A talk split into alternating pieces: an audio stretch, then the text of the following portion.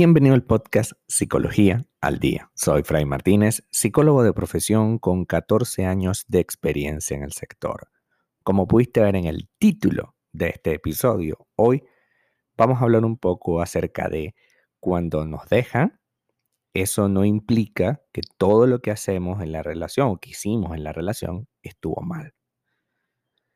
Las rupturas amorosas suelen ser sumamente dolorosas para todas las partes la persona a la que han dejado puede llegar a sentirse mucho peor, debido a que no ha tenido la oportunidad de participar en la decisión. Simplemente un día la otra persona le dijo, ya no te amo, o por estas razones me voy.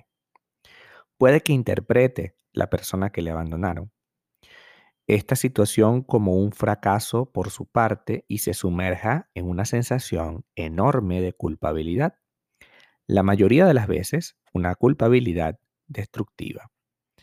Esta sensación de fracaso personal puede ser todavía más si la ruptura fue causada por una tercera persona.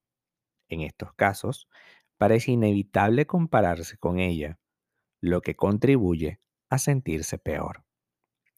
¿Es inevitable tener esa sensación de no valer para nada cuando nos dejan? Hoy hablaremos un poco de ello. Em, es lógico que al poner fin a una relación nos invada el dolor, sobre todo si esa decisión no ha sido la nuestra y eh, queremos seguir con nuestra expareja. Evidentemente eso causa un dolor sin igual, ¿no? Hay muchos procesos que entran en juego cuando ocurre una ruptura amorosa. Y es cuando nos emparejamos, cuando tenemos una pareja, se produce todo tipo de cambio en lo íntimo de nuestro ser.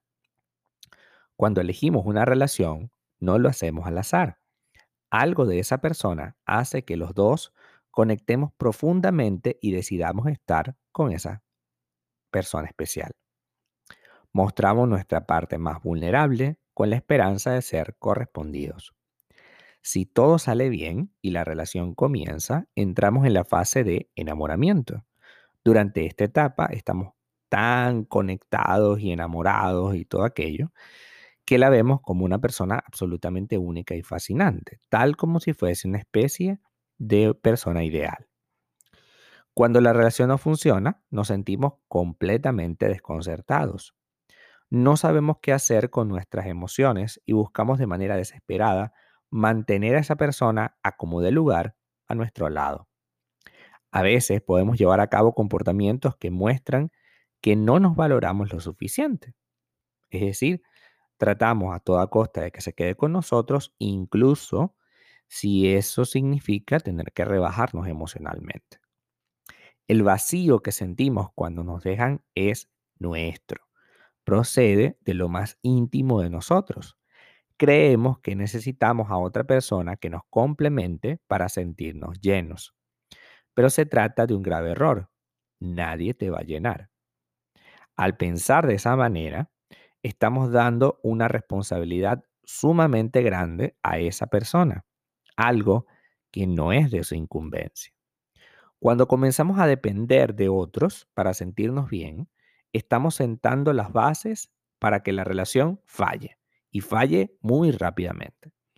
Una cosa es que nos sintamos bien con esa persona, por supuesto, y la otra es necesitar de ella para estar bien.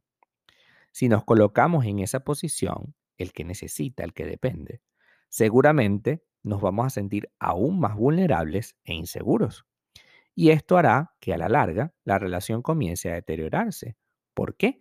Porque si te sientes vulnerable e inseguro porque únicamente te sientes bien cuando está esa persona a tu lado, no querrás que salga, no querrás que comparta con nadie, no querrás que le escriba a nadie, vas a estar completamente dominando o tratando de dominar la relación, controlando cada paso que dé, y al final eso te perjudica a ti solo, porque ¿quién quiere estar con alguien así?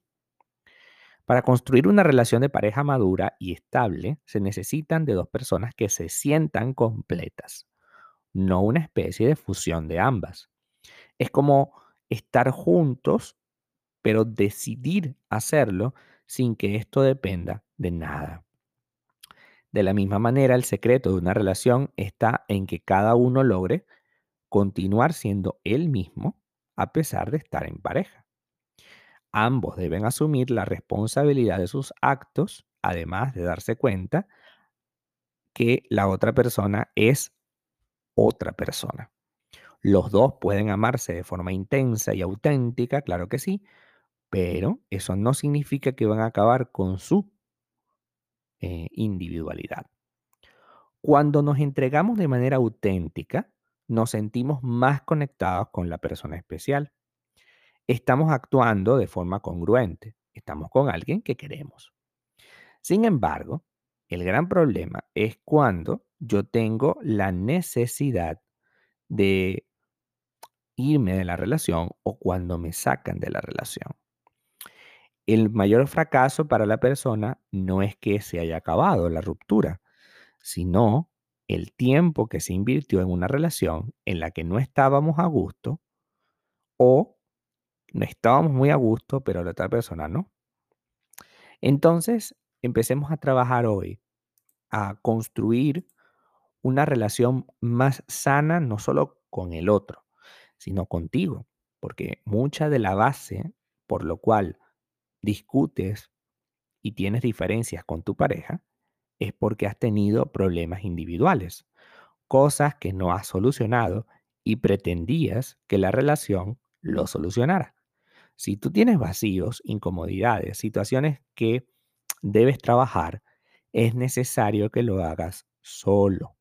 Nadie puede salvarte. Puedes ir a terapia, por supuesto. No se trata de solo absolutamente. Se trata de que tu pareja no te lo va a resolver ese vacío necesitas tú cambiarlo, hacerlo distinto. Ese vacío es tu responsabilidad.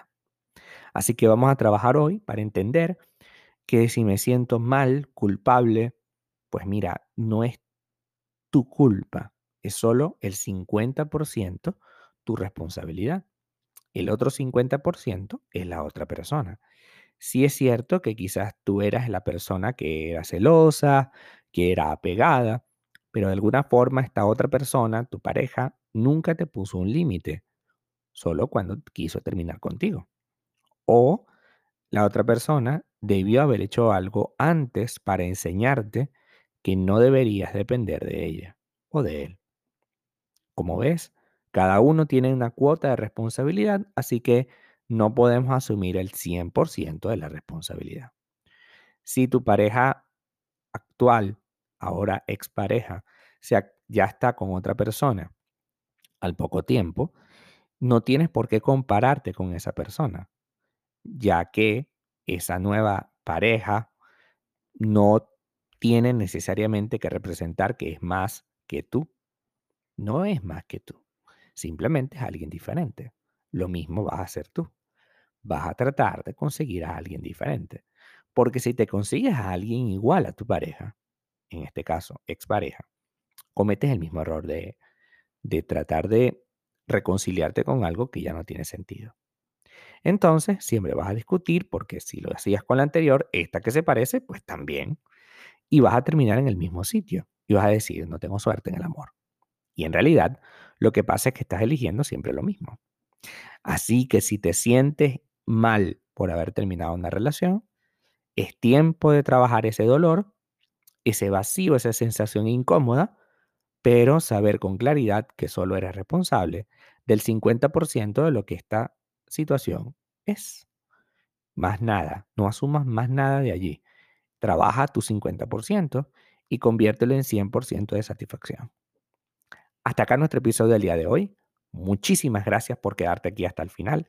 Si deseas saber más sobre mi contenido, www.fraymartinez.com. Para consultas online, www.fraymartinez.com y también sígueme en mi Instagram, arroba fraymartinez20. Muchísimas gracias y hasta el próximo episodio.